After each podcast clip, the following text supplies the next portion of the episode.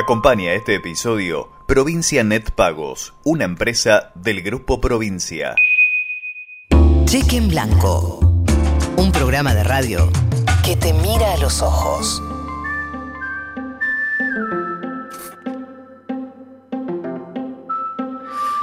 135 días, 135 días de aislamiento social, 135 eh, días que estamos viviendo en este ojo de la tormenta vinculado con eh, la pandemia.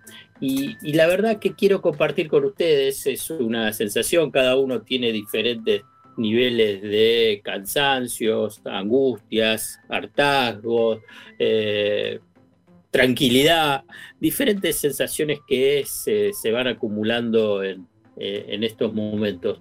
Eh, pero yo quiero compartirle algo bien, bien profundo, bien profundo vinculado a, eh, si quieren, hasta bronca. Podemos ponerle ese título de bronca. y yo creo que se, se da esta bronca que quiero trasladarla y en todo caso transformarla en reconocimiento. ya que los aplausos en los balcones se terminaron, pero ellos y ellas siguen ahí, siguen ahí en la primera línea de batalla, o sea, salvándonos, salvándonos cada uno de nosotros, a cada uno de, incluso los que son militantes anti-cuarentena. Pero ya no hay reconocimiento en la televisión, ni hay ni una nota a ellos. Eh, ni hasta los gobiernos cuando hacen las presentaciones y las extensiones eh, de la cuarentena. Parece como que si fuesen un ejército silencioso, como que no existen, y la sociedad no registra. Eh, pero ¿saben qué? Como saben, Cheque va a contramano y, y por ahí registra lo que muchos quieren invisibilizar. Cheque no se olvida de quienes están en la primera línea de fuego y son todo el equipo médico, todos los que están día a día, incluso hasta sin dormir y con eh, guardias eternas y que se enfrentan a lo que eh, todos tememos o casi todos temen y, nosotros queremos reconocerlos y, y escucharlos y darles voz y testimonio. Y hoy conocemos a José María Malvido, jefe de la unidad de infectología del Hospital Provincial Balestrini de Ciudad de Vita, en La Matanza. Mi nombre es José María Malvido, soy médico infectólogo, soy el jefe de la unidad de infectología del Hospital Balestrini, un hospital provincial situado en Ciudad Vita, La Matanza. Y estamos en este momento encarando el pico, el momento más difícil o en realidad el inicio del momento más difícil de la pandemia. El hospital está absolutamente lleno, tenemos la terapia intensiva llena y las salas llenas. Estamos transformando consultorios en habitaciones y tenemos nuevas áreas armadas para poder ampliar el número de camas de terapia intensiva y el número creciente de casos se nota. Se nota también en el personal, el cansancio, el menor número de personal hace que todos estemos trabajando cumpliendo varios roles al mismo tiempo.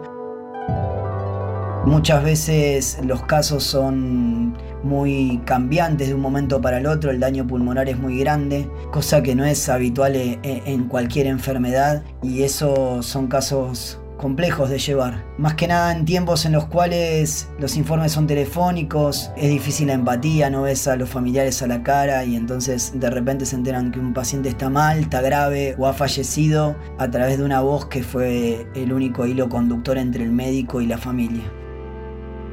Los sentimientos son de cansancio, de sentir por momentos obnubilación, no poder pensar claramente y sentir eh, el desgaste propio de tanto tiempo. Por otro lado, uno siente que es el momento en el cual tiene que estar más lúcido y la pasión y el amor por lo que uno hizo y haberse preparado tanto tiempo te da la, la fuerza de poder seguir de hecho yo uso el símbolo de la falta de aplausos y todo eso, que la verdad que a mí no me cambiaba nada, porque al contrario, eh, uno, uno, vuelve de su trabajo y uno siente que para uno esto es, es lo normal. Pero sí, eso de alguna manera generaba un ritual que unía a la comunidad en algo que, que me parece que remarcaba la importancia de que cada acto personal termina en algo colectivo y eso hace la diferencia. Esto es épico si lo podemos hacer entre todos y si no va a colapsar y vamos a hacer lo que podamos. Estamos en el pico, pero nosotros empezamos fácil dos meses antes de que se declare la cuarentena a trabajar. Eh, armar un hospital, ver a compañeras llorando porque los cálculos de insumos no dan y, es parte que, que, a nosotros nos suma angustia y desesperación el sentir que no vamos a estar a la altura de poder atender. Si tuviera que contestar que extraño, sin duda digo a mis hijos. Necesito a mis hijos, no los veo hace mucho tiempo. Cuando los veo, los veo a distancia, disfrazados de astronauta con todos los elementos de seguridad. Y los extraño tremendamente. Eh, la verdad que hay momentos en el día en el cual me quiebro dentro de un consultorio. Voy pensando en ellos y me queda la sensación de, preguntarme si alguna vez entenderán qué es todo esto que estamos viviendo. Extraño a Alma y a Matías.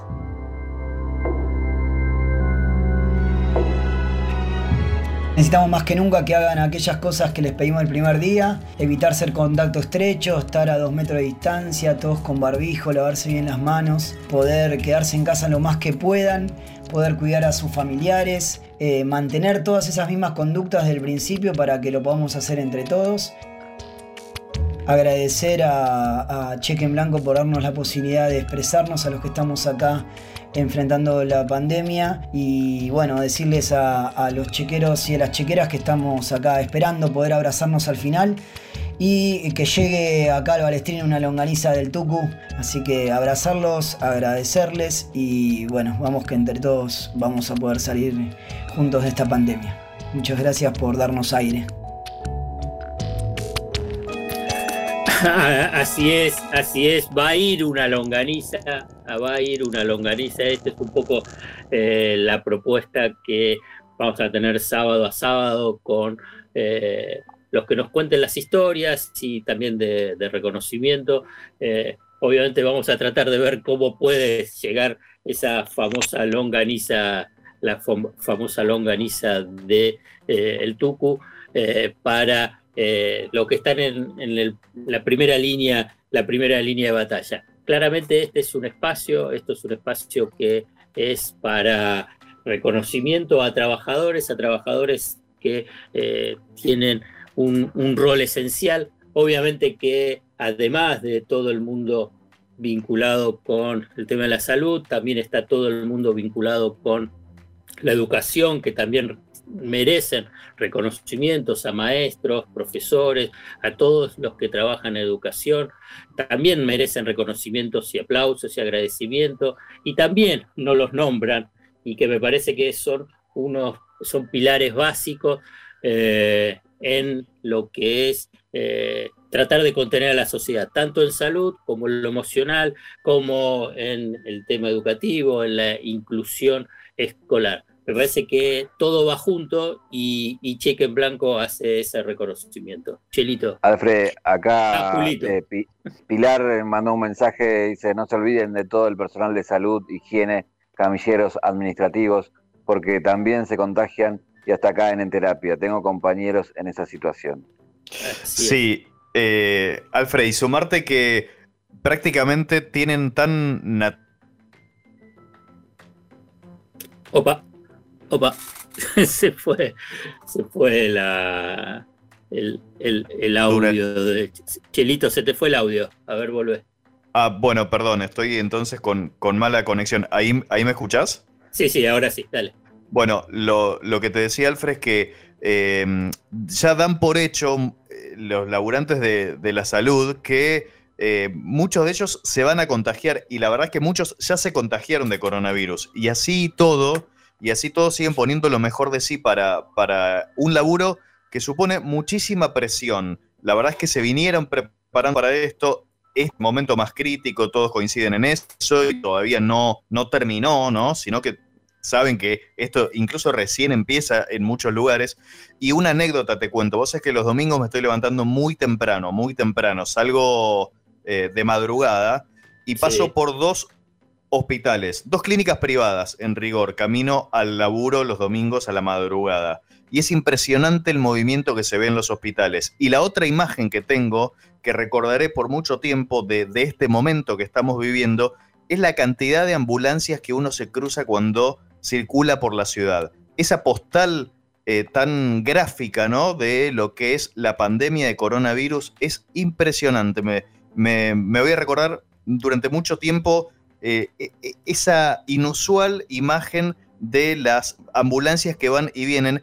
Y hago mucho hincapié en eso porque cuando recién empezó la pandemia, recuerdo un texto de Isabel de Sebastián, una cantante argentina radicada en Estados Unidos, que contaba eso de Nueva York. En el peor momento de Nueva York, ella contaba que le impactaba cómo escuchaba las sirenas de las ambulancias que iban de un lado a otro. Bueno, eso de alguna forma empezó a pasar en las últimas semanas en la ciudad de Buenos Aires. Y bueno, en la ambulancia va un hombre o una mujer manejando, un médico, alguien que asiste, así que me parece súper justo este reconocimiento, este espacio que le dedicamos a los testimonios de quienes están laburando, no solo de la salud, vos también ahí sumabas educación y otros sectores. Pienso a veces en las cajeras y cajeros de supermercados o los repositores, así que un reconocimiento importante. Así es, este es el espacio de cheque que va a ser el reconocimiento para todos esos eh, trabajadores.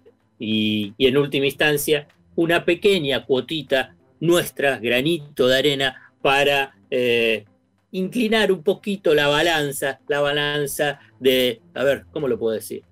de toda la mierda que sale por la tele. Cheque en Blanco, un programa de radio que te escucha. Acompañó este episodio Provincia Net Pagos, una empresa del Grupo Provincia.